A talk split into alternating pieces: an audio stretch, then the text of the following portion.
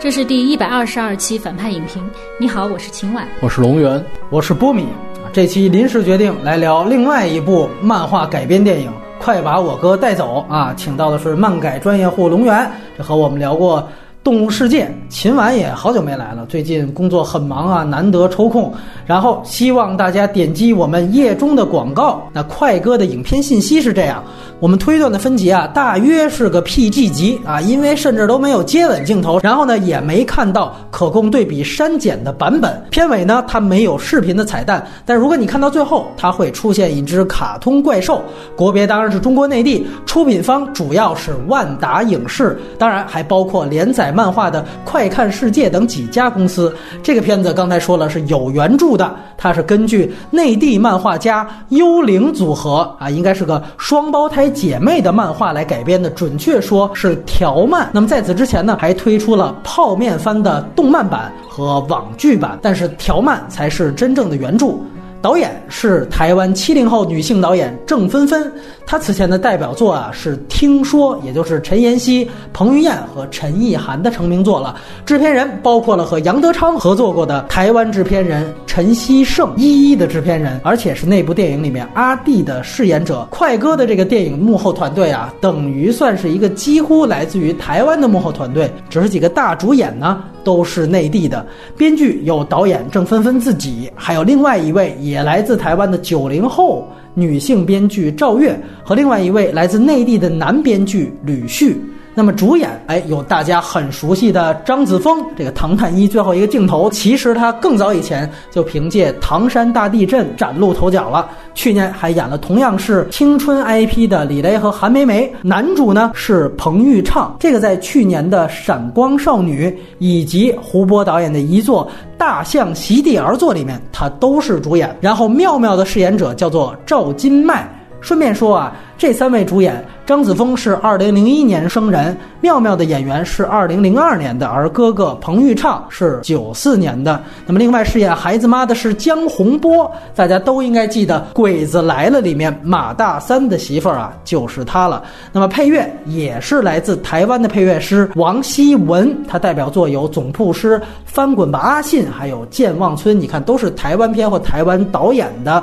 那么，这片内地是在一八年的八月月十七号上映。也就是上周五，现在头三天的票房大概是一亿出头，算是中规中矩了。信息说完，接下来我们按新的流程，马上进入剧透线，先分优缺点来聊这部电影，聊完再打分。那么这次就我点将了，龙源说缺点。我和秦晚来先聊优点，女士，要不然先说。来，秦晚，最早最早看到那个预告，一个兄妹互怼的一个状态嘛，起码是这几年的中国电影里面还挺新颖。如果它是一个一个爱情片的状态的话，这个梗可能有点俗，但是它变成了兄妹片之后，你就会觉得哎，还挺有意思的。然后它有漫画改编和那种奇幻片，它还是有一些造型感，它不是完全很现实的一个状况。但是它的原创情节其实是加强了一些现实的层面的一些东西，比如说离异的家庭啊，然后。然后重组家庭啊，二胎啊，等等的，就大家都会想到的这些元素吧。这两个东西放到一起，它的这种动人的指数，如果就反过来看的话，其实是超越它原有的那种单纯的爱情故事的。就比如亲情里面，它也有这种爱啊，然后恨啊，讨厌啊，然后嫉妒啊，还有包括占有欲啊等等的。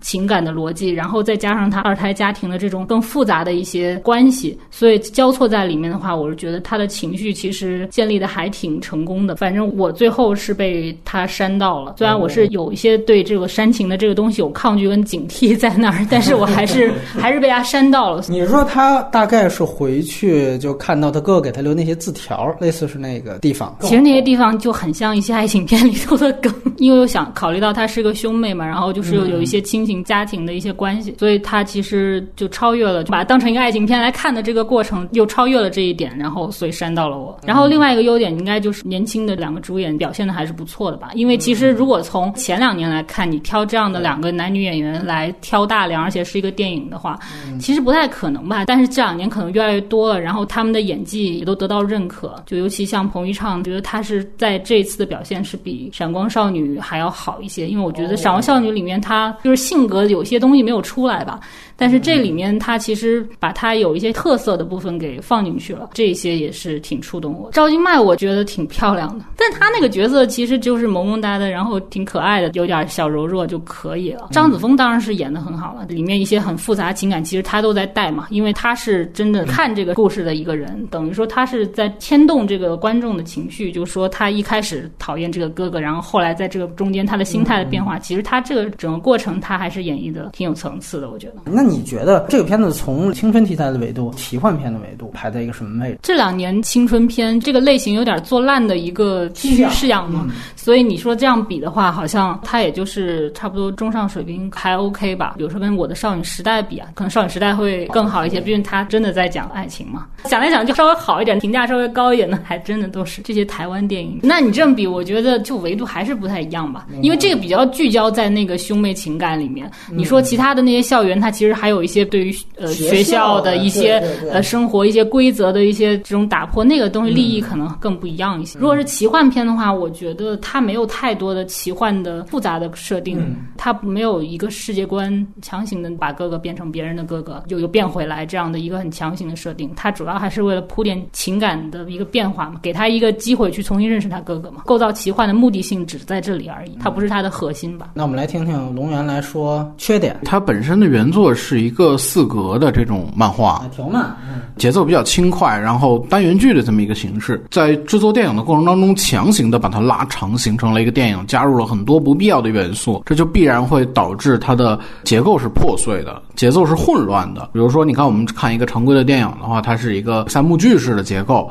但是在这个剧当中呢，它有大量的这种节奏是连不上的。中间这个他写这兄妹情的段落，比如他跟这个混混打架的段落，就是和主线剧情，我认为是连接不那么紧密的段落存在。正是因为它这些段落在原作当中是精彩的剧情，但是你放到电影当中，它显得不连贯。电影它是有一条主线的，主线就是他们俩兄妹之间的情感线。它其实很多都是用很生活流的这种形式来进行表达，这其实是很不合适的。它没有一个让让人抓着观众这么一个点，看着看着就容易散了。从人物的角度出发呢，他的人物状态很不真实，人物的逻辑呢充满了漏洞。就比如说女主吧，她哥哥突然消失变成别人哥哥这场戏，按道理来说这是一个很大的这个冲击，就改变他的世界观了都。你像我们看一些别的作品，比如《游游戏人生》里边也有这样的剧情，他也是一对兄妹，然后哥哥突然消失了。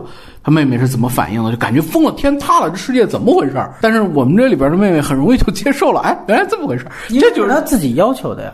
但是，但是他是他自己要求，但是这是一个超现实的东西啊。嗯，对啊，它就是一奇幻片嘛。啊，这你你对这个东西的定义，如果是一个奇幻片的话，妹妹瞬间就接受了这个设定啊，就好像很很真实一样。原来这个世界上曾经有很多哥哥都变成了别人的哥哥，所以这事儿就顺理成章了。那，这是他这个逻辑上的很多这种漏洞啊，都存在。包括说，他中间有一场戏，女主和她的后来的爸爸妈妈过生日，在餐馆里边吃饭的戏。然后女主在餐馆里面就爆发了，说：“原本有一哥哥，我哥哥对我怎么怎么好。”正常逻辑来看的话，我要是女主父母，哎。你从小没哥哥呀，突然跟我来这么一个情感充沛的爆发，哎，我是不是应该把你去送去精神病院？你妄想出自己有一哥哥，但是他这非常突兀的一笔，这一笔前不着村后不着店，完全没有前后文联系。到这儿结束，下一场戏又开始讲他跟他哥这件事儿，跟他父母这个人物关系完全没有推进，也没有变化。就这样的剧情，其实。普遍存在于这部电影当中。青春片儿它其实是一个天生就是和这个现实勾连非常紧密的一个类型，包括像好莱坞的，包括像《毕业生》这种作品，像日本的，包括三岛主的《爱与希望的街》，包括像这个《青春残酷物语》，包括像《水手服与机关枪》，中国的我们这个《阳光灿烂的日子》，所有的这种青春片儿要达到一定的高度，它一定是和现实有着非常紧密的联系。但是这部作品，我认为它完全就是一个架空的这么一个东西。我始终认为它这个人物状态在这个奇幻的背景当中。它表现的是不充分、不充足的，并且逻辑是混乱的。就回到这个人物上来说，就妹妹相对来说情感比较丰富，人物线索也比较清晰，人物弧光也比较明显。但除此之外，你看，就算他是他的哥哥，他的人物成长线也是很不明晰的。就这人物成长体现在哪？他好像一开始就是一个全能的、又温柔又伟大的那么一哥哥，好像从头到尾关怀妹妹。那他最后还是这么一形象，一直到他第一场戏，他最后一场戏，他人物形象没有本质的变化。我们看不出来这个主角在这个电影当中他经历了这么多事儿，他有什么成长？比如说像这个妙妙，除了塑造了他这追星族这个点以外，他完全就是一个呼之即来挥之即去的这么一工具人。还有一什么开心哥，对吧？跟女主有一场戏，捞那浪味仙里边那个集换卡，他从来没铺这女主跟这开心哥是什么关系，突然就出这么重要一场戏。这是一关键道具，走，我带你去。中间还有一段煽情，你知道吗？工作人员找到这个大力哥说啊，原来是这个开心哥花钱买的这个三得利，完全就不知道这人物从哪来，从哪去。这样的人物广泛存在于这个故事当中，包括这父母，非常典型的这种所谓的离异家庭的父母，完全从他身上看不出任何戏剧性的性格张力。所有人物都是设定，呼之即来，挥之即去，这是他对人物不尊重的一个体现。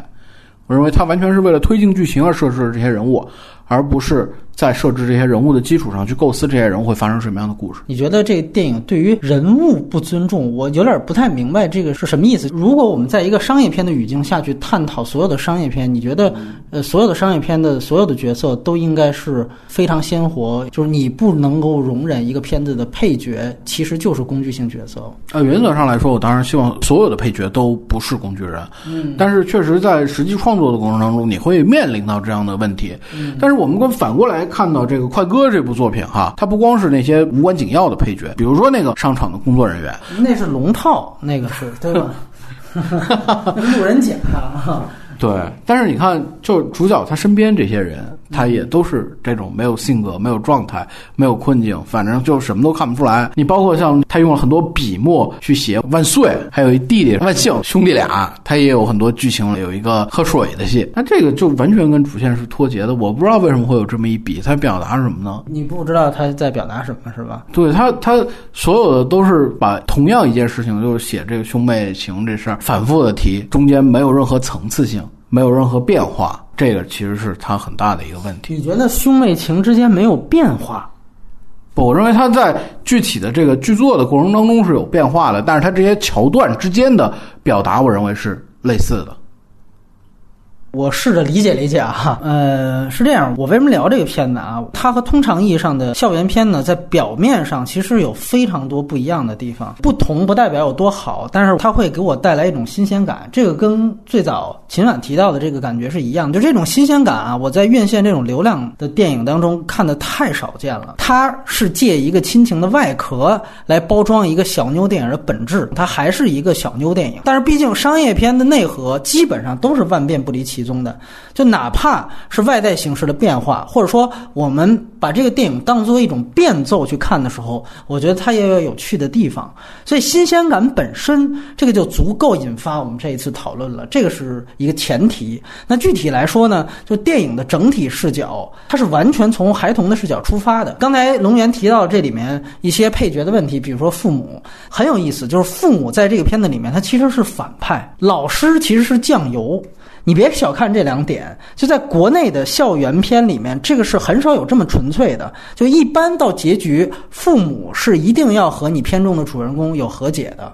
这个是基本上一个大团圆结局的一个必然走向，然后呢会安排一个春风化雨的老师形象。为什么龙源刚才说那这些配角都不鲜活？就是因为他根本不要成年人的视角，他本质上呢特别像斯皮尔伯格的电影当中呈现的那种家庭关系内核，就是无论我外在是奇幻、科幻还是冒险，我的根源出发视角是站在一个单亲家庭孩子这一边的。那么我们会发现，青春片往往的设定的阻碍。也基本上都是来源于，比如说爱情方面，爱情产生之后，渣男啊或者小三儿啊，阶级差异不得不分手，或者还有就是塑造一个强烈的学校的强权形象，家长方面的强权形象。那么这个一般都是这类的青春片的一个通常的巨大阻碍设置。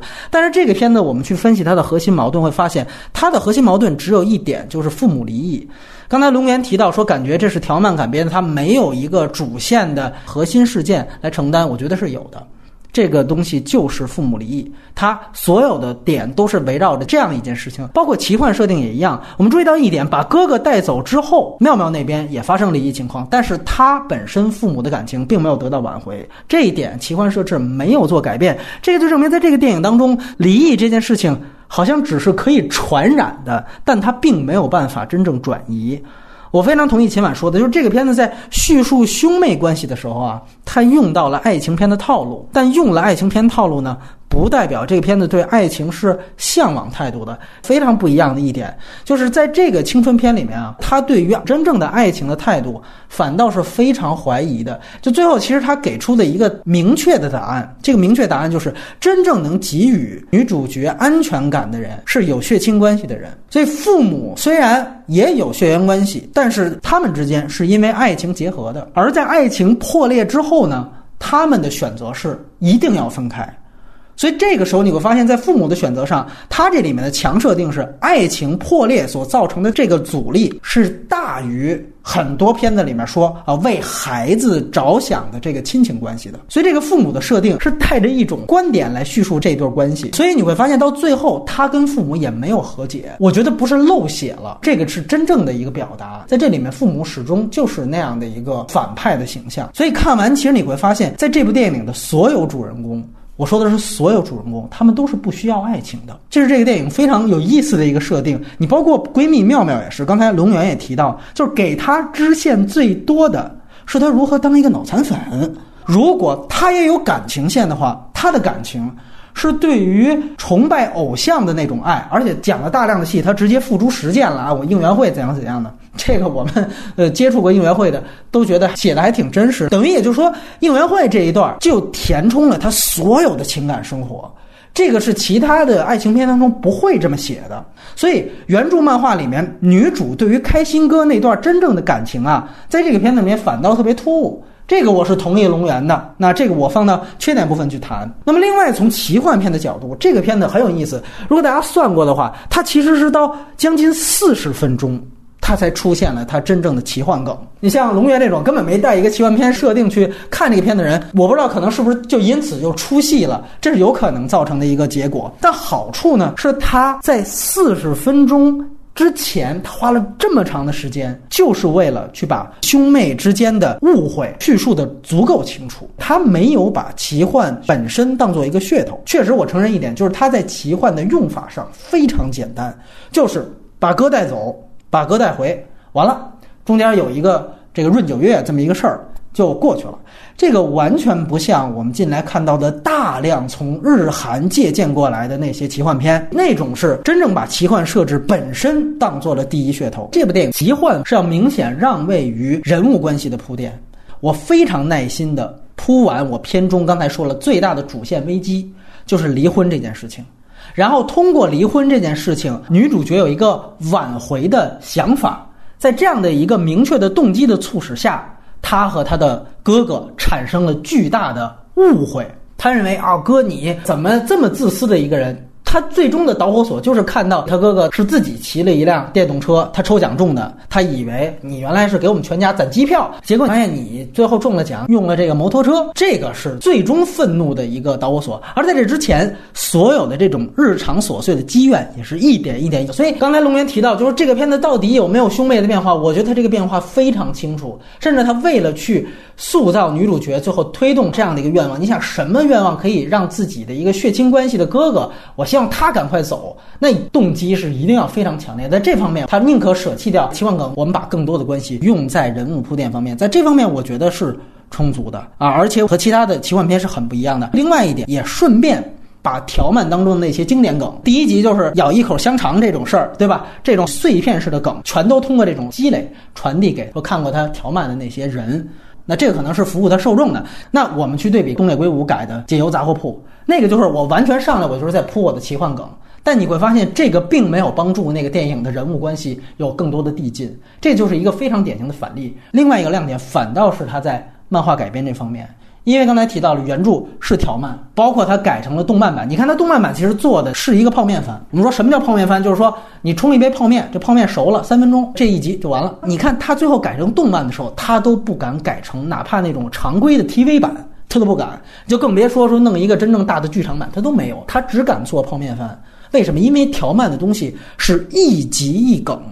他连小品都算不上，你赵本山小品都得十分钟左右，他那个只能撑两三分钟的东西，你砍掉泡面番的片头，它就是一个两分多钟的一个东西。这个内容其实根本是一个碎片化的东西，所以在这个基础上，你会发现，其实这个电影刚才提到的整个的故事线是完完全全由电影的团队原创的。而你从这个角度去看，它整体的这个完成度，我觉得是有的。离异家庭把这个危机摆在这儿，然后我们通篇是围绕这个东西来做。尤其我们前面提到一点很重要，它跟校园爱情片不一样的是，它在里面其实甚至舍弃掉了所有的校园生活的铺陈。所以你看，它学校的东西是非常非常少。我们提到所有的青春片，好像一定得围绕着校园来做文章。这个电影其实也没有，完全把这个东西抛开，我就谈兄妹。我用爱情片的框架也好，我本质小牛电影也好，我的所有东西是围绕着这一对的。而真正他做出了东西，我为什么聊他？其实就是因为他给我了一些，哪怕是表面上的新鲜感的东西，就已经足够重要了。因为站的维度不一样，我是天天看院线片的，我估计秦晚也是这样。我们太少的就看到，我操，还有点新东西的，所以兴奋点也不一样。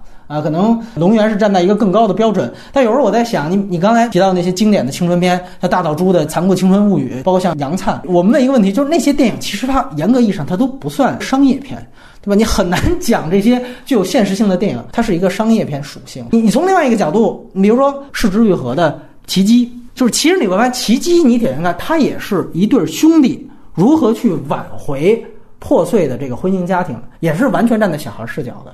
但是我也没办法说拿奇迹的要求去比这个电影了，因为施玉和也不是做商业片的东西的人。那当然，你说从具体质量来讲，奇迹的无论是小孩视角还是那种细腻程度，那都是非常高的。但是哪怕是奇迹里的一些细节的配角啊，也是功能化的。你想，他两边的小孩都有自己的小伙伴，那有一些其实基本上就是拿功能去带。我们说编剧能力牛逼如视之愈合。他也并不是每一个角色我都要求他怎么样的人物啊如何丰满，所以我觉得更多我们把它划归为什么我说和《闪光少女》啊，和这个呃《重返十七岁》或者《解忧杂货铺》比啊，当然我觉得这个彼岸的标准应该存在。刚才波米也提到了，说这个故事的。主线是父母离婚，然后他们去阻止离婚。那我问你，这故事里边跟主线有关的剧情，哪怕能有百分之三十吗？你提到的攒卡的这件事情，攒拼图的这件事情，攒卡这事儿是没问题。嗯，对啊。但是你看哈，它有大量的这种，就包括我刚才说它这个，呃，他哥啊，对他那个也算是攒卡的一部分。但是你看他真正意义上试图去挽回这个父母婚姻的。这个情节，也就是他哥消失之前这四十分钟吧。奇幻的梗发生之后，进入这个世界观之后呢，那个父母复不复合跟他关系也不大了。他其实也并没有说是积极的去参与去促成这件事情。我们如果确定这件事情就是父母离婚是一个这个片子设置的主要障碍的话，那其实围绕这个障碍，他做了。几件事情，一就是前四十分钟他试图挽回，通过这个事情发现哥哥是这样的一个人，但奇幻梗发生之后，只是免去了他的哥哥，但是离异这件事情不能被免去，这是一点。那当他意识到这件事情之后，就发现原来奇幻的事都发生了，父母还是要离。这个时候他出现了第二个动作，当父母的。离异已经确定，那其实我是有一个需要被安慰的一个过程。在这样的一个心态下，他通过去阻拦所谓揭穿妙妙的那个哥哥的这些骗局的时候，发现了哦，原来哥哥就像对于妙妙一样，他也是对于我有一种保护。这个电影其实它塑造了一个。失败的父亲形象，从女主的角度出发，这个失败的父权形象坍塌之后，在后半段她做的动作，就是因为父母离异，父权形象坍塌，她要重塑一个父权形象，这个父权形象就是最后那个你提到的被神化了的哥哥。但这个被神话本身是有问题的，我在缺点部分要去谈。但是它通篇确实是围绕着因为父母离异这件事情来展开的，它所有剧情。但是刚才波米也提到了，这是一彻头彻尾商业片，这不是一艺术片。人物必须有强烈的动机，有明确的人物行动线索。我们实际去看，这人物真的有强烈的人物人物动机和行动线索吗？他前半段还算是有，但是他到后半段，他真正想做的事情是什么？他尤其是这个刚穿过来到这个发现他哥真相这段时间，他这一段的剧情完全就是。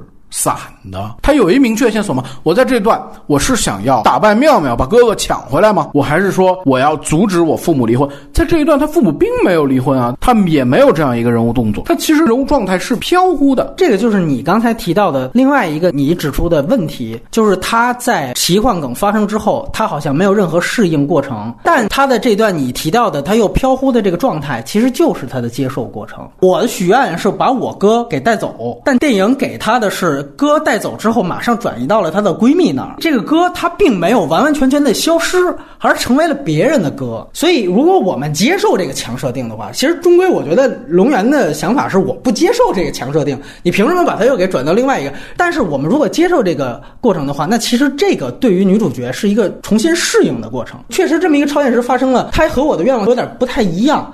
这就比如说像开场打篮球，发现他哥又让人撞了，他上去冲上去，就发现妙妙先扑上去了，连带着又带出了好几场戏。这个其实都是他适应过程的一部分。那么在适应过程有了一定阶段之后，他有了后面哦，发现原来我哥对于我是一个很好的这样的一个态度。这就是兄妹线，它有非常明了的两个动作：一就是产生误会，二就是消除误会。产生误会导致许愿把我哥带走。消除误会，导致许愿把我哥再带回来，完了，我觉得非常清晰。我也觉得那个就是一个强设定，而且如果说工具化人物的话，配角。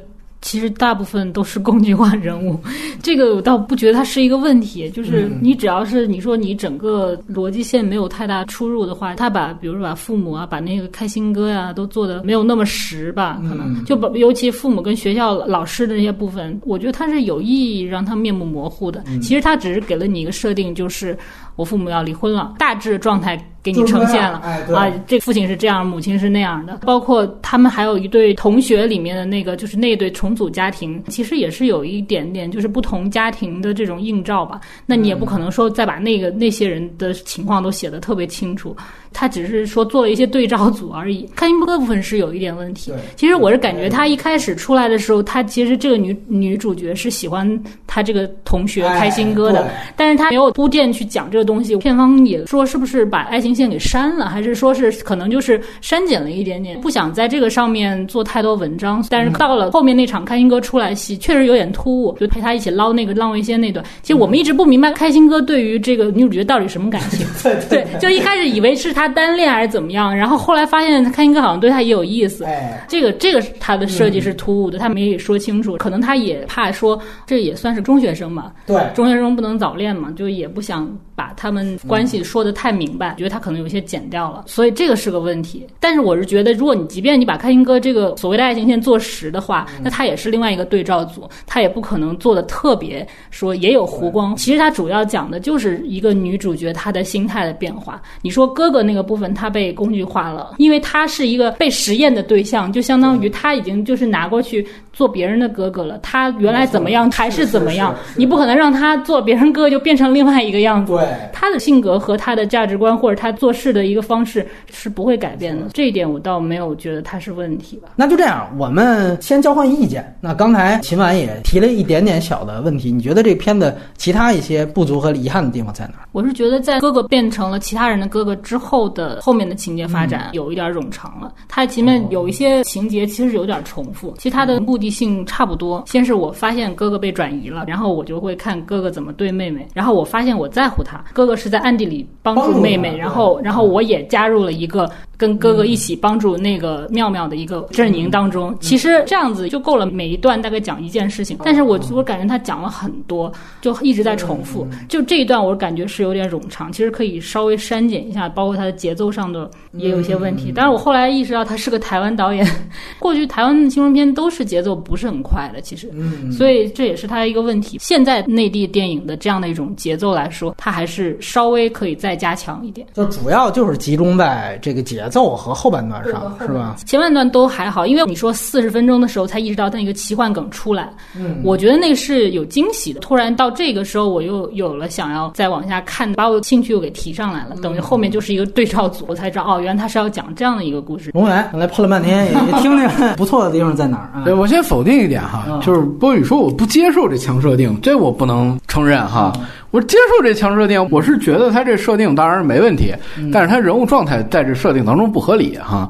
我简单就这个点就翻篇了。优点，画面很好。据我了解，当然可能不太准确哈，在厦门拍摄的。厦门这个城市是本身很漂亮，可以看出导演在服化道和这摄影方面用了很大的精力，包括女主家庭的这个一些置景，嗯，一些道具，啊，认为都别出心裁。对，这是我认为他做的比较好的一点。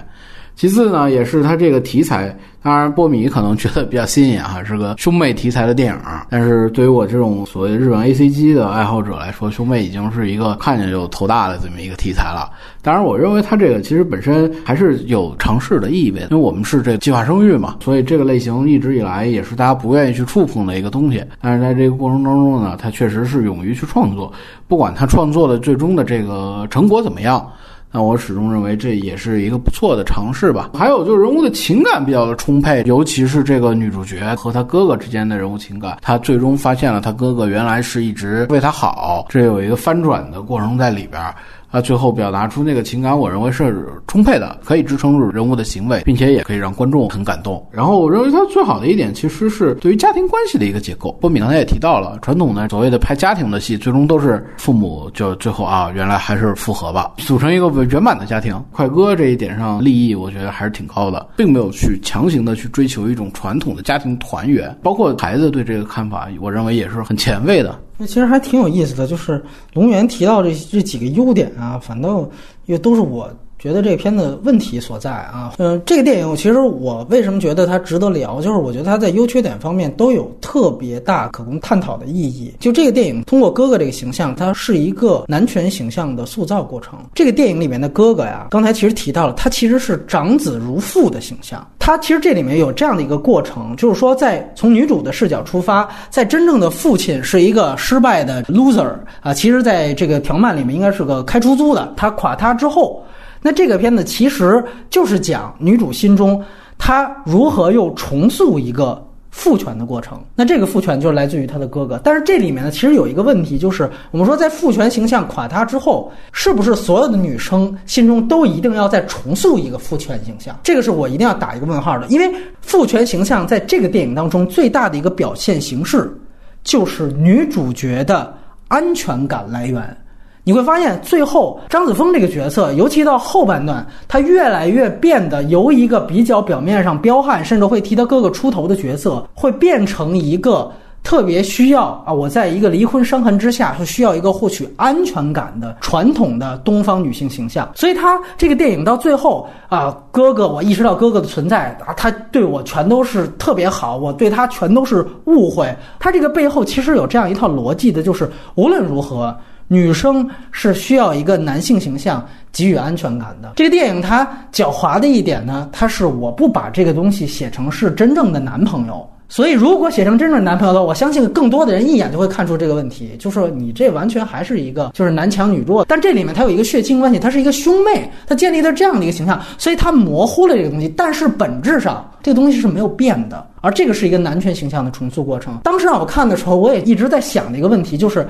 他怎么样去消除这个误会？是他发现哦，原来他哥哥在奇幻梗发生之后，对于妙妙是同样好的。但是这个好到底是怎么好？是撒谎去瞒着妹妹，发生父母都要离婚什么的，我不跟他说，背起了家庭伤痕所有的一切。我是自作主张的，就是我跟妹妹我捉迷藏，这样的话呢，哎，我是他看不见父母吵架，然后我故意调慢妹妹的闹钟，我是为了让他看不见酗酒的。父亲说白了，就是在这里面他塑造的这个兄妹关系是最后他的这个兄长这个男权形象，他给女性形象塑造了一个巨大坚硬的保护外壳啊，这个所谓的保护了妹妹幼小的心灵。那你这个背后是什么思想形态呢？瞒着弱小的女性，我就是对她的保护。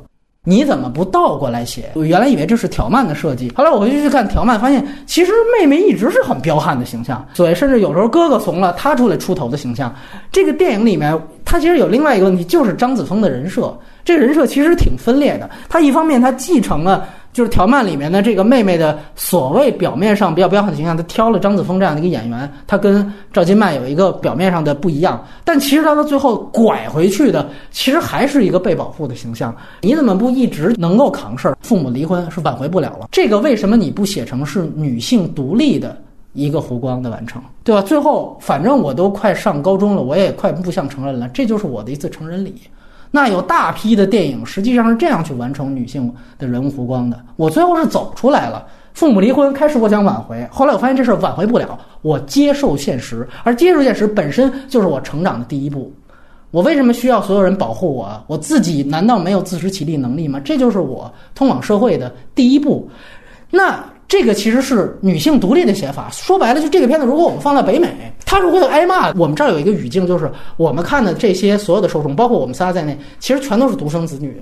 这片子我非常同意一点，它其实是给独生子女看的一个兄妹片。而一旦比如说你放到欧美或者放到日本，大家都是有兄弟姐妹的，一看这这不扯淡的，用兄妹情去挡的这样的一个背后的这样的一个男权意识，马上就会被拆穿，因为人家是不吃这套的。而另外一方面，我必须要强调，为什么我说他是对于男权形象的重塑？其实你会发现到最后，就像龙源开始给哥哥定性的一点，我很同意，他就是一个全方位的神话。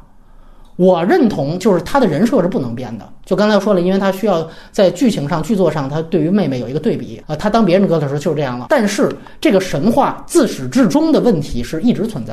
就这哥哥其实是一全能，你会发现，比如说在条漫当中，这哥哥是一个废柴，他是班里倒数第二，这些东西在这个电影当中全都被屏蔽掉了。为什么我也会认为它实际上是一个对于一个高大完美的男权形象重塑？就是他故意隐藏这个人设本身身上的很多弱点的地方，很多不足的地方。那你能不能想，兄妹之间，我吃你一口烤肠，或者说我给你调慢闹钟，这就是一种故意的恶作剧，这很正常。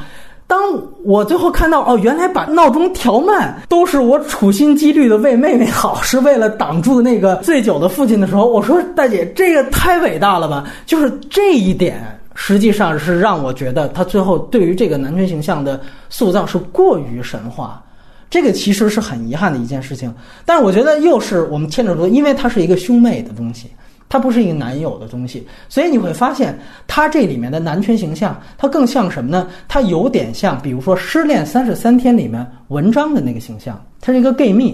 《失恋三十三天》也是中国第一部，我觉得是有突破意义的小妞电影。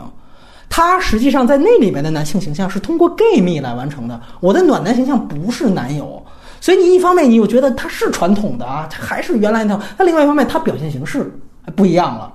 还有一种就是我们说的更大众化的一点，就是《衰霸》里面的阿米尔汗这个形象，就是他对于女性实际上也是一种高大完美的男性形象存在，但是他用的是血亲关系，就是男友这种东西，爱情这种东西它是不稳定的。但是哥哥由于有血亲关系在你这儿拴住，我们说他最后对于观众来讲，他有一个什么样的一个影响？就是最终你面对创伤，你提供的还是一个理想化的解决方案。我给你一特完美的一哥哥，比好多人的爸。都还牛逼，都还伟大，那这本身其实是换汤不换药的。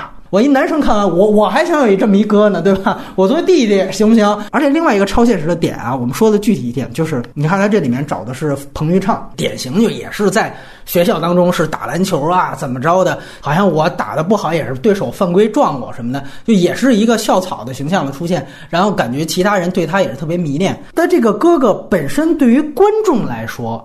为什么说秦晚那个感受我特认同？就是他可以当成爱情片，就是他对于独生子女观众来说，他首先是一男神，就这男神形象。但是如果我们换一个干的事儿，哪怕都一样，但他是一个肥宅，是一天天喝快乐水的这种，那在这样的一个情况下，你比如说女主再说我把这哥哥给我吹走，那吹走之后，大家还会觉得惋惜吗？不会觉得惋惜的。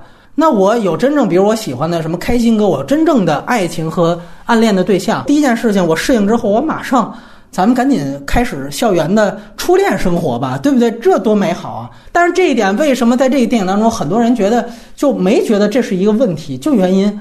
他这歌本身也是男神形象，我把这男神形象往这一拍，反倒开心哥那儿成了一个特别突兀的东西，所以这个其实是一个理想化的设定。那也许生活当中的哥哥他没那么完美，对吧？他不是一个男神。我们说不是哥哥都叫张国荣，对不对？那是这个道理啊，对不对？那你哥哥不是张国荣，如果是一肥宅，那怎么办呢？大家一换。它这里面用了很多的这种偷换概念，大家就一下就明白了。然后另外一个，其实就刚才我提到，就是女主人设，这个人设开始是一个彪悍形象，最后反倒是一个需要呵护和理解的这样一个态度。反倒我觉得这人胡光他是倒着写。原来是我开始希望被呵护、被保护，最后我独立了，认识到这个我不能靠别人，我是独立，这是反着来，这太有意思了。但是反着来的，开始我有特彪悍，我替我哥出头，这那哥的，最后我发现，哎呦，原来是这么一个东西。造成这原因，其实我是这么觉得的，嗯因为它原著当中女主是是这么个形象，对它里边有原著的东西，所以它不能把这女主完全变成一新人，对，所以呢，它就有一部分这个女主的形象。没错，同时呢，它这个故事本身里边的女主呢，她又是另外一回事儿，就是你所说的这个《玩偶之家》里边前半段那个姑娘，嗯嗯，对吧？她是一柔弱的，需要男权去保护的这么一个人物形象。嗯这两种形象是极端对立的，它放在一块儿产生了冲突，就显得这个人很精神分裂。然后另外一个就是关于男主角的最后的这个人物动作，就是男主角呢，他对于他爸爸这个情感，我其实呢，由于你电影主要去交代的是兄妹，所以最后使得你选择我跟着爸爸，然后实际上是因为爸爸是一个失败者，我为了让他不孤独终老。所以呢，我大义凛然的就选择了跟他生活。就这个动作，其实有点和他真正处心积虑的保护妹妹这件事情，让我觉得在人设上有点不统一。就是如果你是比如说为了妹妹好或者怎样的话，我觉得其实那你应该，要不然实在不行，你和你妹一块跟着你爸爸去生活，这是条漫里的这个设定。就说白了啊，我不以原著漫画是那么写的，我就觉得他那个更好，而是我觉得你改了之后，你形成了新的问题，就在这儿。如果这个哥哥他是一个处处保护妹妹、为了妹妹着想的这样的一个人，他甚至认为妹妹就是应该被瞒着。尤其我觉得妙妙那段好像是通过妙妙的口在叙述所有这样妹妹的状态，就是你不要告诉我真相，我察觉得出来，我是不想知道。就如果这个形象也是你想提到的你片中所有女性的形象的话，那么哥哥也是这么认定的话，那你最后当然要一切以保护他来作为你的统一性。你怎么会突然去选择啊？我这时候我要呵护一下爸爸。我爸也是需要被关注的，就这个动作其实是和你前面建立的所有动作不统一。这里边我不做价值观批判，我就是觉得它其实是不统一。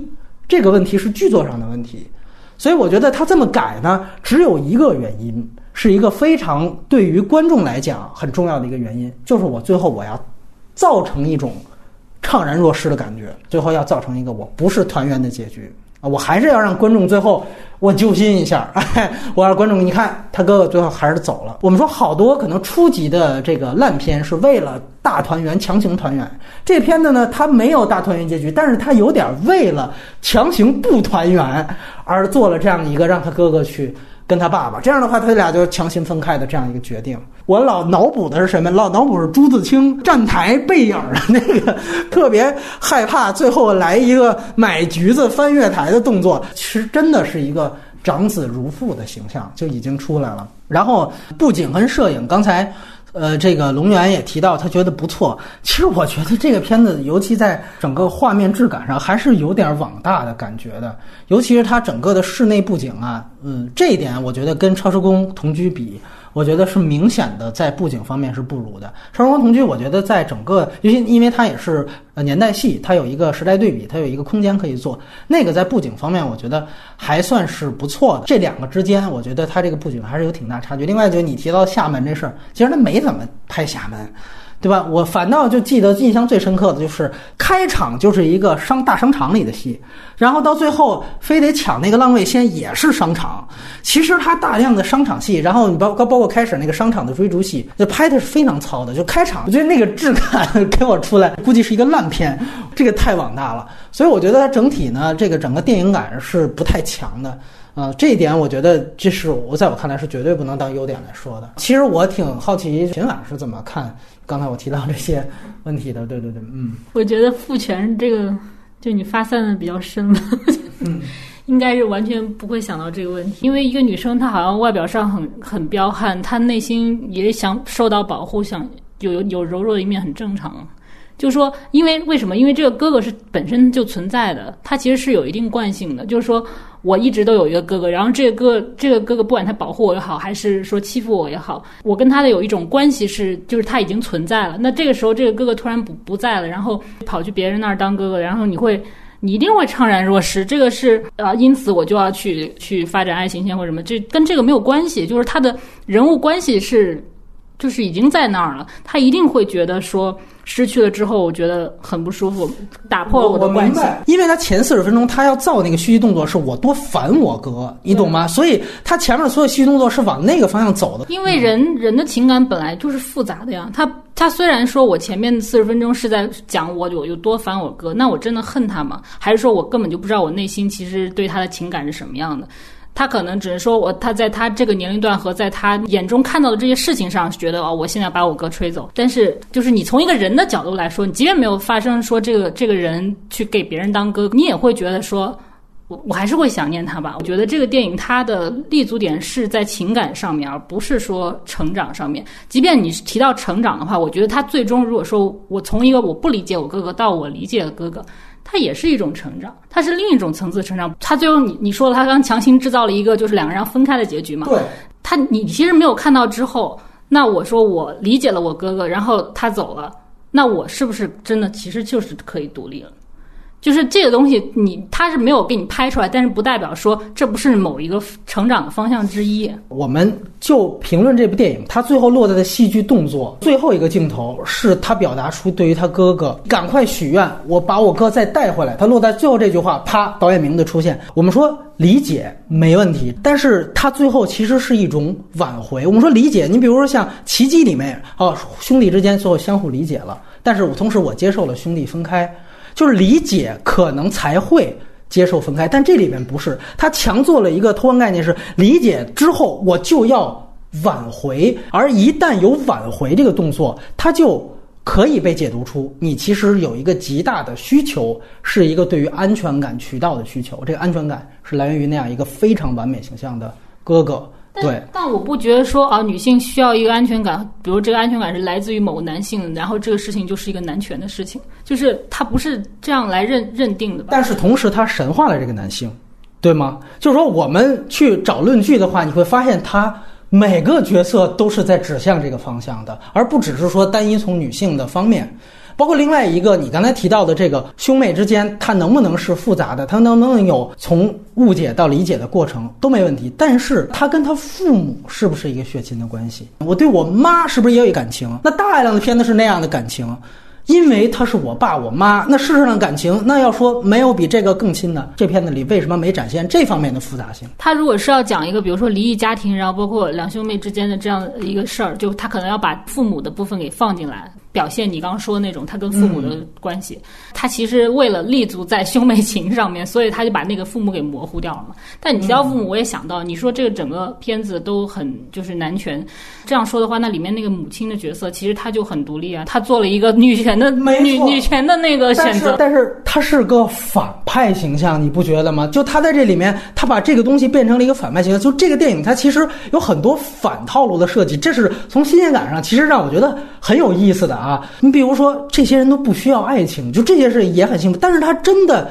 就合理吗？包括就是你刚才提到的母亲这个形象，其实是一个特别奇怪。包括他让江宏波去演，所有话说出来都有那种就妈妈在糊弄小孩的那种感觉。就从一上来提箱子就是那种表演方法，但明明他是一个独立形象。对，我不说他的父母模糊这件事情，我单说这个母亲的形象，我是能理解的。就是他当他做出这样的一个决定的时候，所谓的一个就很自主的一个决定的时候，他一定是牺牲了他的孩子，就是他已经做出了选择。当然，你从反过来说，对于孩子来说呢？一定是伤害吗？那一定是反派吗？对，这个这个逻辑是 OK 的，但是不代表说就是剔除了这个之后，哥哥的存在就是就是一个男权的形象。因为我是这样觉得，就是尤其是这样的商业片啊，它其实在复杂性上，它没有做更多的工作。其实我明白秦晚的意思，就是你又回去去脑补出很多它如果落在现实上的复杂性。但实际上，当我们看这样一个奇幻文本的时候，最后它提炼出来的这些东西，它就是有的时候会产生。一种引导性，就是所有的电影，我们觉得最后它都会对于现实是有引引导性的。这可能最简单引导是我看完这个电影，我觉得西洋的药厂真的这么贵，真傻逼，或者说我得出一个结论，就是我真的需要一个哥哥。这种引导性从浅到深，其实对于社会都是有引导的。这个就是我们为什么要去分析它。假如这个设定改一下，是一个姐弟呢？那姐姐是那样的一个就是女神形象，其实她为她弟弟做了很多。就是你你翻过来想一想，如果是这样的话，你能认同她就是 OK 的是吗？她就是一个女权的一个电影吗？翻过来想的话，可能很多喜欢这个电影的，我不说女性观众啊，就可能喜欢这个电影的好多观众就会觉得，你这个弟弟怎么这样？你应该自己站起来，你应该自己独立，你他妈是爷们儿吗？我觉得他会帮助大家更认清这个套路了。就包括这就像咱们说，如果换成男友，那是不是大家会觉得这些就都是套路了？就跟这个道理是一样的。所以有的时候是我们需要在这儿说做一个这样的解读。我不知道龙源怎么看这事儿啊？那我是其实很同意波米的看法。你可以说细节上，他的人物情感上，从他人物逻辑上，妹妹想找一庇护是说得通的。但我认为，他始终作为一个电影，它牵涉到一个价值观导向的一个问题。他你给人一种这个妹妹必须要有人来保护她，不然不行。对这一种价值观导向，我认为这个价值观导向本身是有错误的。你看妙妙那一段儿，就是说他把哥哥转移到妙妙那儿，我为什么觉得就是会这么想？就是因为他说我就主动，我就不想知道，而且又把他塑造成一个就追星族的形象，就是其实这里面有一点点蠢化这个就女性形象的这样的一个。方向在，我不能说他做的很很明显啊，但实际上是有这样意思，就包括我跟妹妹捉迷藏，完了妹妹就真在那儿就傻等，然后就真的就怎样。其实他那个意思不是说张子枫就聪明，而是说谁当了这个有哥哥的妹妹，好像都会形成的这样的一个人设。这个形象做出来，其实也才有了他后来哦，我觉得哥哥对我特别重要的，就是他首先需要把这个人物有一些蠢化。然后我才有这样后面的那样的一个呃，就等于大煽情的出现。我觉得他不是蠢话吧？嗯，他就是一个逃避的、哎逃避现实的一个这样说对对对因为他就是追星族嘛，他把那个所有的时间跟那个精力，其实有部很大部分的情感，其实放在他。喜欢偶像这件事情上，这件事情就我很能理解，就是说，其实你在做这件事情的时候，你其实你就有意在屏蔽一些其他的事情，对现实的事情。所以你说他那么依赖哥哥，本身可能相相辅相成嘛。一方面他他可能一直有这样一个保护他的哥哥存在，让他产产生了依赖性。然后另一方面就是他是一个惯于逃避现实的人他在追星，然后他就不想理会现实的情况。他哥哥保护他就保护，OK 他就接受。这样的人都没有人格，都是很蠢的话，那我觉得不是这样的。就是捉迷藏那种，让我觉得有点超出这个常理理解，就等一个多小时还跟那儿趴着。但是你说这个依赖性，这个我觉得确实更准确。我这么说吧，这个电影是肯定这种依赖性的，这个我相信没有意义吧？就是最终它是强调肯定，甚至是美化这种依赖性的。那依赖什么？依赖一个从男权这里获得的安全感的一个渠道来源。你知道，就那段看的我特别有意思，就是这个没有哥哥的张子枫去揭穿妙妙那一段，按说是在好多青春片里面是一个就是女性形象去跟她的闺蜜劝说她，你应该觉醒，你不要对男人执迷不悟了。然后在这里面这一段成为了一个反向作用。咱们这么想，就是原来有那个韩延拍的《肿瘤君》。白百合，她就是这样的一个形象，她刺激了她旁边的闺蜜，还有好多人。你们应该在很多事情上去觉醒、去独立，就是这样的一个同样的动作，在这样的一个快歌的语境下，它成了一个反向的动作。说这话的人意识到，哦，其实依赖性最后还是好的。我最后要吹那蜡烛，哥，你赶紧回来吧。就这个看得我就是 倒行逆施吧。但是我觉得这个确实这个新鲜感太意外，它特别像我看那个《猛龙怪客》，就里边中年白人人去黑人那儿大开杀戒，把所有黑人都干死，拉丁人都干死。就我特别兴奋，我说我操，我在这样的一个此时此刻还能看到这么一个政治不正确的电影，其实是有一种新鲜感的。另外还有一点，我特别想提，这个片子放到现在看。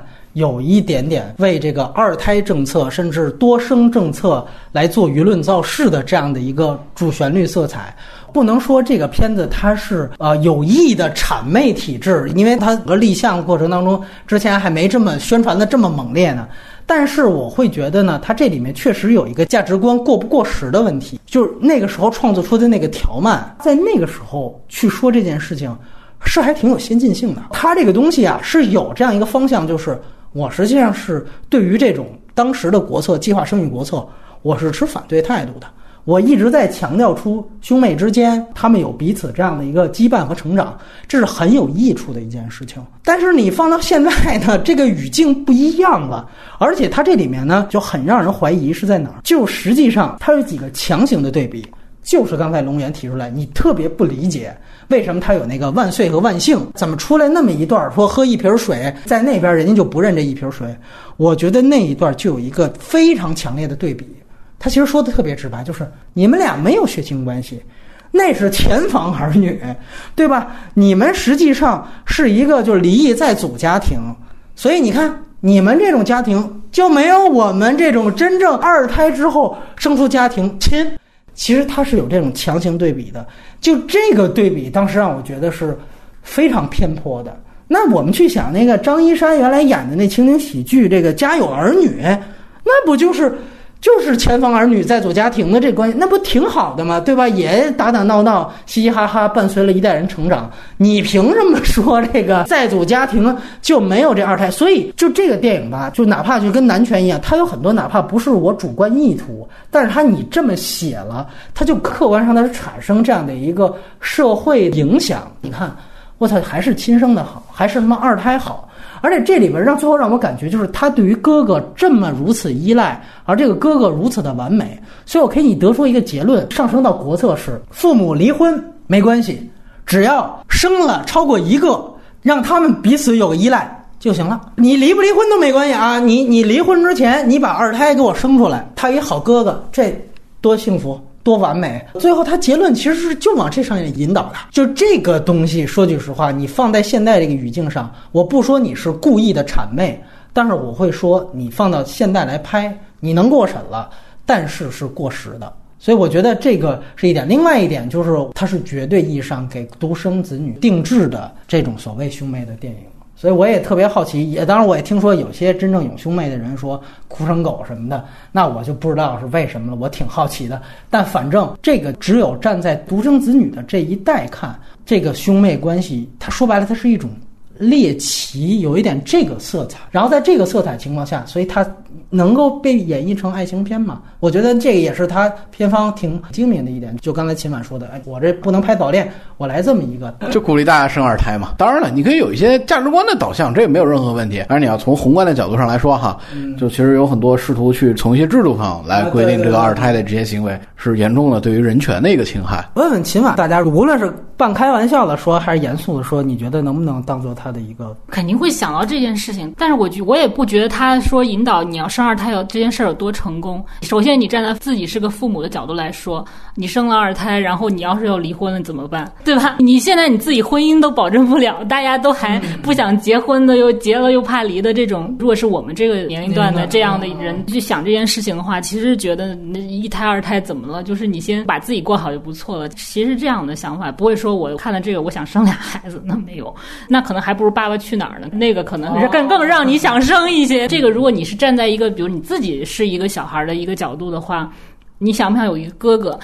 可能你会有某一方面，你说有这么好一个，我也来一个，可能有那想法。但是你说你真的去去你设身处地想想，你独生子女确实在父母的一些关怀也好，资源分配也好，你是确实是占了优势。你真的要是有一个兄弟姐妹跟你分的话，你可能你你现在站在自己的角度，还是会想一想。这个其实就回到了一个层面上，就是我们都觉得我们自己都过得不够好。对于我们这个群体，就说看了以后，我想生二胎，或者说我想要一个兄弟姐妹，那我觉得。没有，就是他并不算成功吧。我觉得这里边大家可以注意到一点，他刚刚奇幻梗发生之后，他等于由一个啊二胎家庭变成了一个独生子女。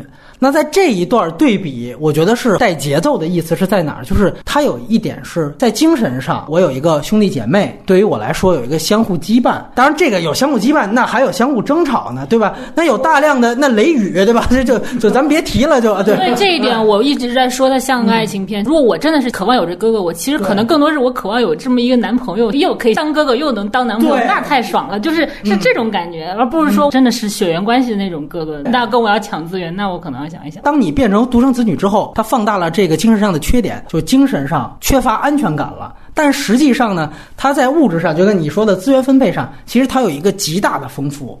但是这个极大丰富，它实际上是做一个虽然但是的句式，就是虽然你物质上资源上倾向你了，许愿一时爽，然而对吧？就是你看看你这个缺少了安全感，你哥哥没有了，人给人家当哥哥去了，你看，所以他的这个整个的奇幻设定，因为这不是来源于条漫，条漫到现在没有这个设定，他不是说把哥哥吹走了。而是故意让他变成了我好朋友的哥哥，就这个对比感是刺激，我觉得他有这么一个单亲家庭和二胎的这么一个导向。而另外一点，我又得强调，就是原著住的时候，其实这个兄妹俩他们家是一个相对比较贫困的家庭，他其实有一点温暖是在于底层的两个人互相关怀的这么一个东西。这个其实是特别强烈，包括他那个什么土豆牛肉，为什么说连做六天？他真的里面有一个物质贫困在，同时呢。就是万岁跟万幸那对兄弟，其实是一个富二代，但是在这里边，你看他为了去强调哦，那对家庭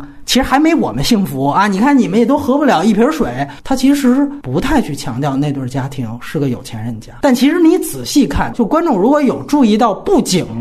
这样的一个视角的话，你会发现在整个去交代一瓶水的放置过程中，他们家是富丽堂皇的，那是一个富二代家庭，而他们家其实是一个贫困家庭。他其实完完全全忽略掉了这个现实层面、物质层面的对比。那你说一个贫困家庭的兄妹关系跟一个富二代的兄弟关系，那又能一样吗？他把关于阶层和贫富的这个变量，我们抹去，一概不谈。包括妙妙最后说，因为有这个就变穷了，这事儿我一概不谈。所以我说它是带节奏的，过度夸张了有血亲关系的二胎家庭的好，而忽略了这个家庭或者他这个样本当中可能产生的很多问题。那这个带节奏的性质，我觉得就挺强烈了。我觉得是在这儿。那现在正好上映的这个节点，它变成了甚至要制度性的去规定，就是现在说收养育税的这个事儿，每个人都要交。完了，你只有生了孩子，你才能把这钱给取出来，不然你得退休之后才取。这居然这样的动议都出现了。那你在这样的一个情况下，你在还在这儿鼓吹二胎这种事情，当然是值得警惕的一件事情。我不把这个锅推给说导演，那台湾导演，那人台湾从来都多生，对吧？这肯定不是人台。台湾导演的问题，但是他在客观上确实有这么一个舆论影响，需要去值得警惕的。外延说一句，我其实就这么看这个电影，我特别觉得为什么他可能过时，就是你看我们父母那一代人，他们都是多生的，就是属于毛时代底下人多力量大，所以大家都是多生的。完了，现在呢，等于又开放了二胎政策。说白了，我们拉远一点，我们站在一个时间比比较大的这样的一个时间轴讲，我觉得就是八零九零零零，我觉得在历史的长河当中，绝对是孤独的一胎。就是你们的前面的所有代都是大家有兄弟姐妹的，然后从现在一零后往后也都是有兄弟姐妹的。就像我们说，日本有各种呃优美国家都有分代，我觉得最后我们所处的这几代一定会特别不一样。我很好奇，最后会产生一个怎样的社会结果？它就像整个社会结构，就像那个沙漏一样，我们这几代人就是那个沙漏中最细的那个部分，而这个电影它就是给沙漏中间这么一个细嘴儿这样一批人看的。嗯，所以我觉得它一定会过时。它这个东西，无论从女权的角度，还是从。二胎的角度，就过时东西，但是它又无比新鲜。我只是这样觉得，就我对这个片子的想法是特别特别复杂的。就是因为大家都是独生子女，才会现在有这样大的反弹嘛？因为大家都从小就这样过来过来的，然后适应，就我拿到所有东西，OK。我很少就是说需要真的去分享什么给别人。你说如果是那个非独生子女的话，有几个兄弟姐妹的可能都不一样。但是如果是你自己的，你已经非常适应这个东西，所以大家其实某种程度上来说，内心都有一种特别以自我为。中心的 一个想法，那你不管你这时候鼓吹你不能只生一胎等等的时候，大家都是会厌恶的。凭什么我是这么长起来的，然后我我又要负担下一代的这么多的东西，我独自负担上一代，我还要负担下一代的。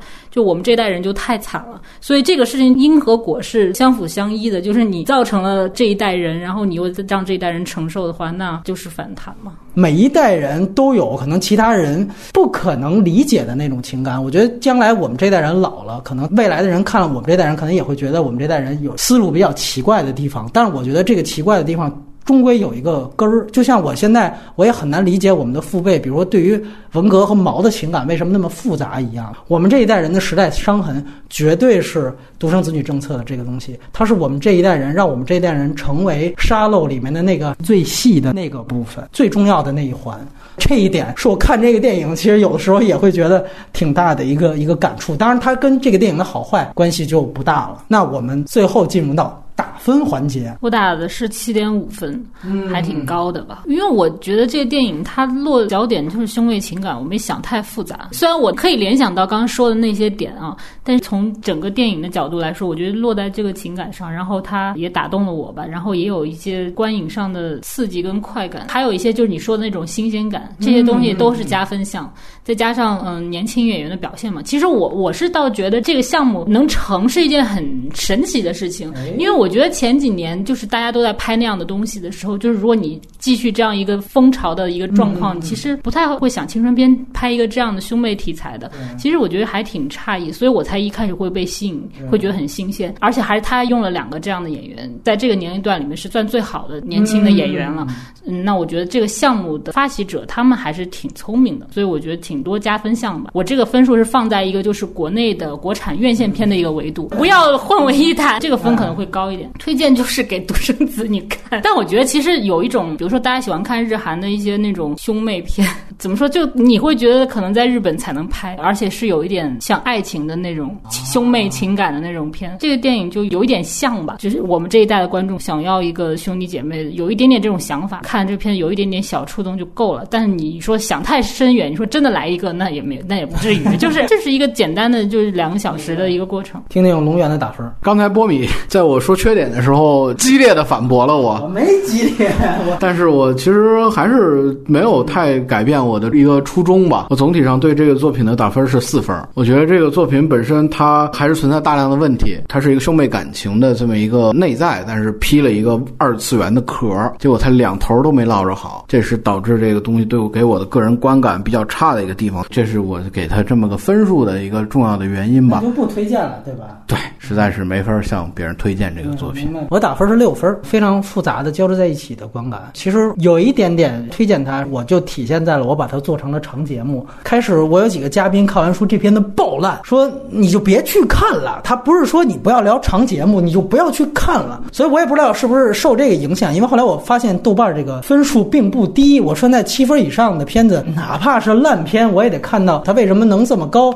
这个差距到底在哪儿。所以我是带着这个目的去看这个大家都说烂的电影。后来我发现其实它是有很多很有意思的东西在里面。推荐的真正具体方式我也模糊啊，我自己就理解就是它确实是只是给独生子女这一代拍的，但是好像搞提前场的，你知道他们片方搞过兄妹场，你知道好多人因为那免费的嘛，报名的时候好多人不是兄妹，就情侣装，哎，情侣去装。然后说最后那个观影效果，据说那个调查问卷做出来是真兄妹，就哭的都还挺凶的。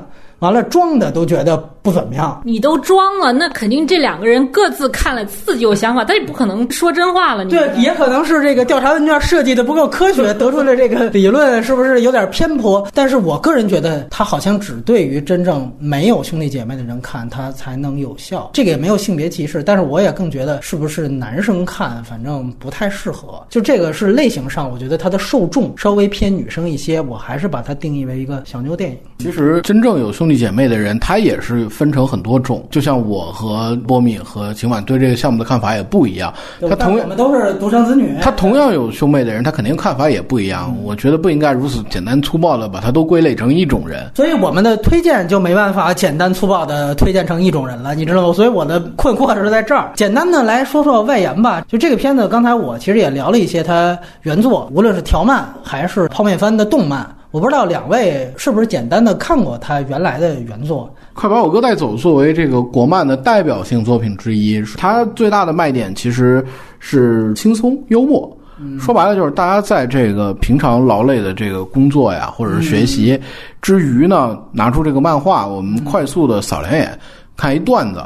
倒是觉得挺开心，哎，乐呵呵。对对对，这也是它最大的卖点，也是它的产品的定位，也是它的效果。这个衍生的这个泡面番也是同样的功能，反正我认为它这一点做得非常好。它这个段子有一些可能比较陈旧哈，它在改编真人，包括像网剧，其实也是面临和这个真人同样的问题。我们之前四格有很著名的这个改编的哈，色女郎改编的粉红女郎，这是个电视剧啊，陈好，陈好的这个。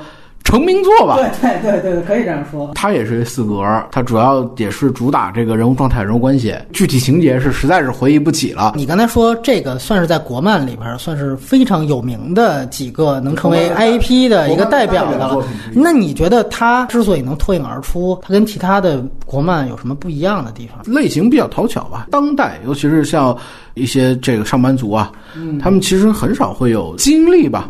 去看一些啊什么进击的巨人这种，嗯，当然那是日漫了，动辄一百来页，画风非常诡异，讲的话题还巨深刻的这种青年漫，大家不愿意为这种事儿动脑子。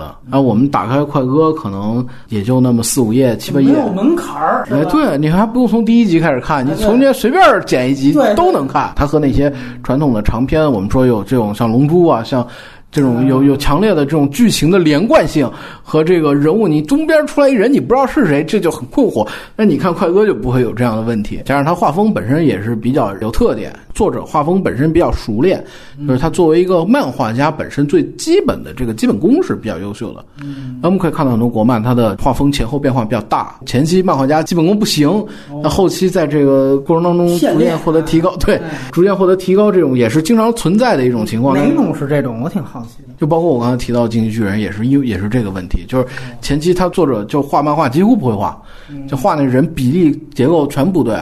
但是他现在就画的相对来说还是好了一些，条漫很好补。他现在已经搞了一百零七话左右，就是我大概花了一个多小时就把一百零七话就全都看完了。就这就是他所有现在是第三册了，所有的这个除了收费的之外，我所有加番外就全都能看完。就你就花一个多小时，嗯，但是就我其实看这个东西，我想到的实际上是原来我小时候看的老夫子啊，对。那是香港的一个漫画，后来徐克呢就把它改成了，也是把它改成电影。那是真人和三维动画结合的那么一个作品。当时我们在徐克那期也聊过，对什么张柏芝什么之类的。对，老夫子就是那种四格动画，然后每一集就是一个，然后你翻到任何一页，你就都可以看。它说白了就是一个笑话集，段子，段子，对，一集一梗。所以这个东西呢，说句实话，我是挺惊奇，它怎么能改成一电影儿？其实当时我们聊徐克那时候，当时也提到，就是那个老夫子那个片子，他那个整个原创故事就不行。原因也在于，就是说白了，它整个你是一个这种条漫，你就没办法去从原作当中给你拽一个清晰的脉络出来。它不是做减法，对吧？它是做加法。你你得生编出一个长篇故事来。我一定要看一个三次元东西，然后我再反过来看二次元，可能我可能也是，我可能能看，我能带带入进去。如果你直接让我看一个二次元的漫画的话，我就没什么感觉，因为我觉得人画出来就是他们的形象其实都很像，很接近。就是说，你要是真的去找一个人物形象的话，其实很难让你真的去。直接在一个漫画里面建立出来。单纯你说做漫画改编，可能《风云雄霸天下》吧。如果港漫来改的话，那个应该是比较成功的吧。就是那个反而是印象比较深的。还有就是台湾的朱德庸画的嘛，《色女郎》，那个也是因为有这么个改编的关系，然后我去看了一点原著的那个东西。那它对我来说也就是一个段子，我也不可能去我把它几百集都看完，也不可能。我主要是在看那个电视剧嘛。那那电视剧，他为了陈好去看，我是为刘若英去看，大家都都其实主要还是看那个演员。然后就是现在，其实其实你去想，像粉红女郎那样的，他也就是找四个性格不同的女生在里面，然后发生各自的故事，跟现在的很多套路啊，对，都很像。它跟原版的那个原著的情节没什么关系，都会做大量改编的。我不知道那个泡面番你们俩看了没有？我是觉得最后改成了动漫版啊。他还同步去日本也上映了，呃，对，啊，这个我听说日本配音嘛，哎，对对对对，那个也特好补，他因为一集就两三分钟，对，你看实话就半个小时。泡面番这个东西其实很有意思，就我这么说，就从他那个真正的调漫的时候，我就觉得其实他还是日漫风格影响下的这么一个创作。完了，到了这个泡面番呢，其实它几乎就像一个日本的这么一个东西，它学那种日本那种咆哮体的那种，包括从配音到整个画风都非常夸张。比如说偷吃你一口烤肠了，然后这妹妹就咔一下，那眼睛啪一下都变成那种红的，然后整个背景就变成那种火山爆发的那种样子。龙岩知道我叙述的这个画面感是什么东西？日漫风格。对日漫风格，就是我现在看完电影再回去看这个，我会觉得怎么是这个样子？对，所以你会觉得它确实整个呃改编的匹配方向，可能那个也有它进军日本市场的一个目的所在，所以感觉它完全是另外一个套路啊。本身国漫和日漫就是咱们确实是受到影响，就是这一点是你你不可能去脱离它的。呃，大世界是吧？什么大鱼海棠。哎，这这些你可以说是受日本影响相对较小，可以的。大鱼海棠还小呢，我能找出好多宫崎骏的角色。大鱼海棠标榜自己是这个国漫，标榜。对，但是其实确实，这个快把我哥带走，从他这个项目开始，他就本身也没有说是想突出一个民族漫画 这么一个点，他本身也并不掩饰自己对于日本漫画的一个喜爱和模仿。包括像泡面番啊，我特好奇，你对这类的动漫有没有什么观察？包括这个，它比如占市场份额到底是一个怎样的比例？对，呃，其实还挺多的，因为我们谈到这个日本动画，就必须要谈到这个日本动画的播出时间。嗯，就日本动画大体上可以分为两个播出时间，第一是八点档，就是所谓的黄金时间，就是五六点钟到八点为止这个档，以及这个深夜档。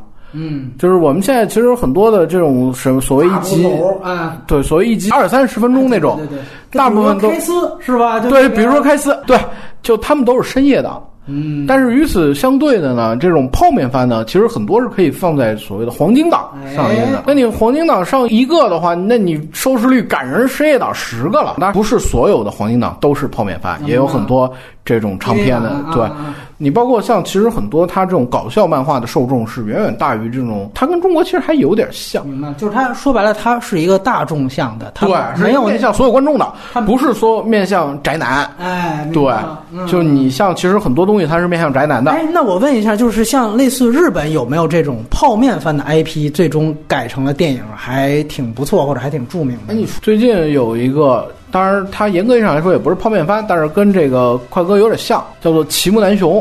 呃，主演还有这个被誉为这个一千年美女的这个桥本环奈，比较大的一个卡司。嗯，然后呃拍了真人版是吧？啊，对对，也是电影。呃，跟我们这快歌基本上是同时期。哎，那真正的泡面番有没有特著名的呢？就哪怕没改成电影，你包括你看过的，泡面番对，特别著名的，当然就漫画而言，其实还挺多的。你说如果把它局限于这个动画这个层面上来说的话，就选择面就相对来说要窄一些。条漫，那如果说条漫有没有很多有名的，最后也翻成真人电影？嗯，但确实在日本这方面是，呃，几乎是空白。